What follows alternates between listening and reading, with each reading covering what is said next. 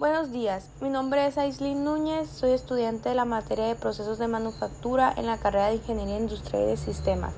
Hoy les voy a hablar acerca del impacto en el medio ambiente de los procesos siderúrgicos.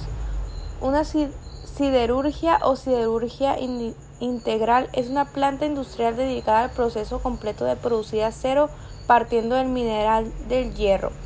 La industria siderúrgica afecta al agua con descargas ácidas y amoniacales, el aire con polvos, gases y humos provenientes del carbón y gas natural en procesos de combustión ineficientes. Desechos sólidos. Las fábricas de hierro y acero producen grandes cantidades de desechos sólidos, como escoria de horno alto que puede ser utilizada para producir ciertos tipos de cemento, si se granula correctamente. La escoria básica, otro desecho sólido, se emplea como fertilizante y se produce al utilizar los minerales de hierro que poseen un alto contenido de fósforo.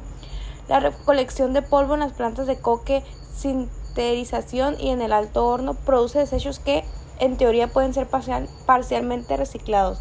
El diseño debe aprovechar al máximo el reciclaje de los desechos sólidos recolectados en los espesadores y tanques de asentamiento ciclones de polvo, precipitadores, electrostáticos y áreas de almacenamiento de las materias primas. También hay desechos líquidos que son los solventes y ácidos que se utilizan para limpiar el acero. Son potencialmente peligrosos y deben ser manejados y almacenados y eliminados como tal. Algunos de los subproductos que se recuperan son peligrosos o carcinógicos y se debe tomar las medidas adecuadas para recolectar, almacenar y despachar estos productos. Es necesario monitorear las fugas de líquidos y gases. Y por último, reducción de los desechos. Si no se toman las medidas apropiadas, la contaminación atmosférica puede convertirse en un problema muy serio.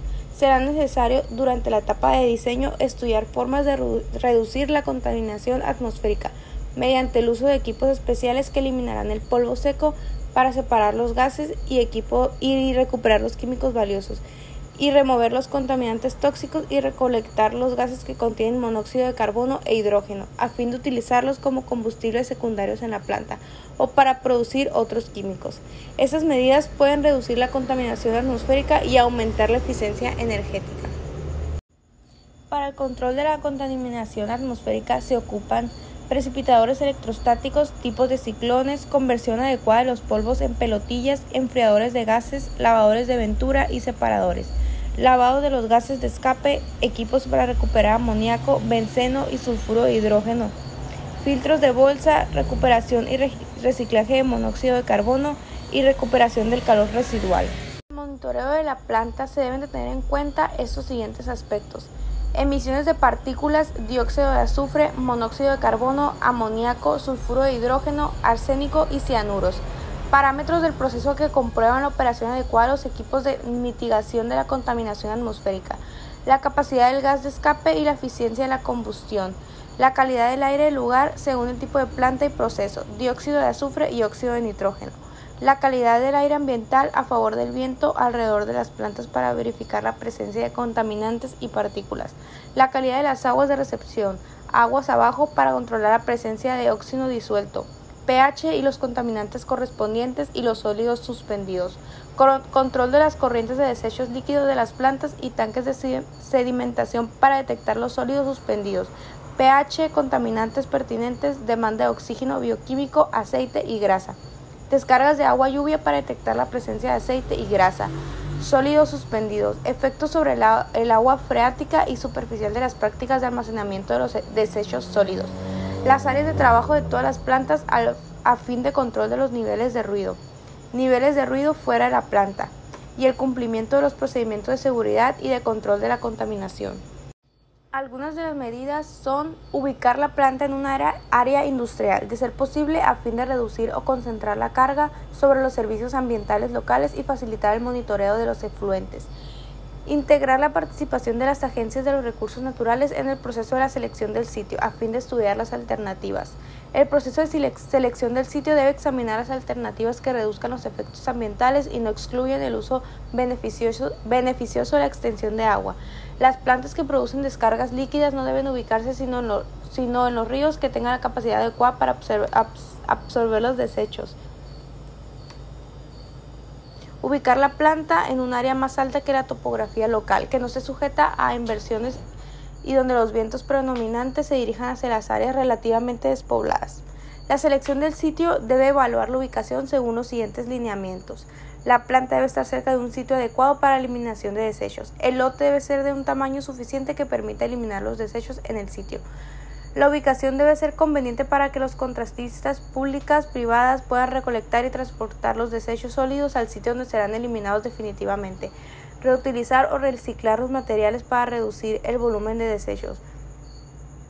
El análisis de laboratorio de los efluentes debe tomar en cuenta los sólidos totales suspendidos, aceite y grasa, amoníaco, nitrógeno, cianuro, fenoles, benceno, naftaleno, benzo, pH y monitorear la temperatura.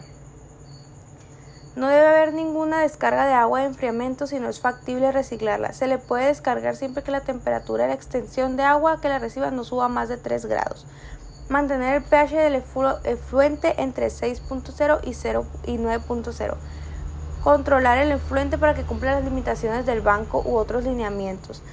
Áreas para las pilas de acopio de los materiales y eliminación de los desechos sólidos.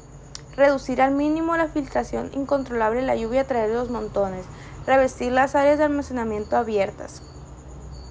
Controlar las partículas con filtros recolectores de tela o precipitadores electrostáticos. Controlar mediante lavado con soluciones alcalinas.